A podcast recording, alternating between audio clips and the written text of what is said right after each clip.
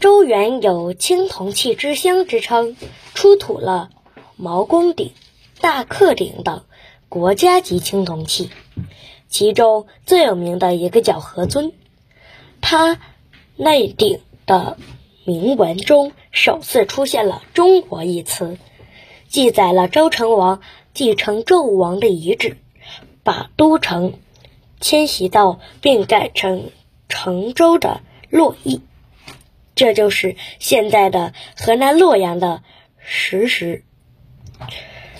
中国两字作为词组，首次在何尊铭文上出现，是我们作为中国人应该记住的一件大事哦。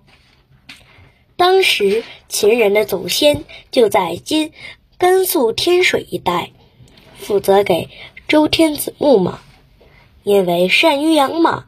北周天子分封到了关中盆地。后来，秦国在关中盆地上修筑了郑国区，从此这里变成了富饶的白八里秦川。陕西老百姓有句话：“陕西黄土埋皇上的顺口溜。”渭河两岸分布着。大量的汉唐皇陵，有人说，随便在关中盆地的田间头里挖一挖，就能挖到许多宝贝。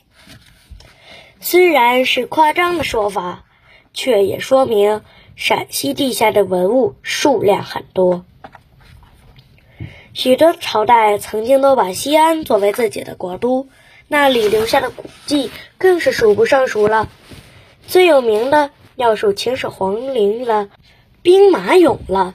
早在一九八七年，它就被联合国列入世界遗产名录中，堪称世界第八大奇迹，是不是很厉害呢？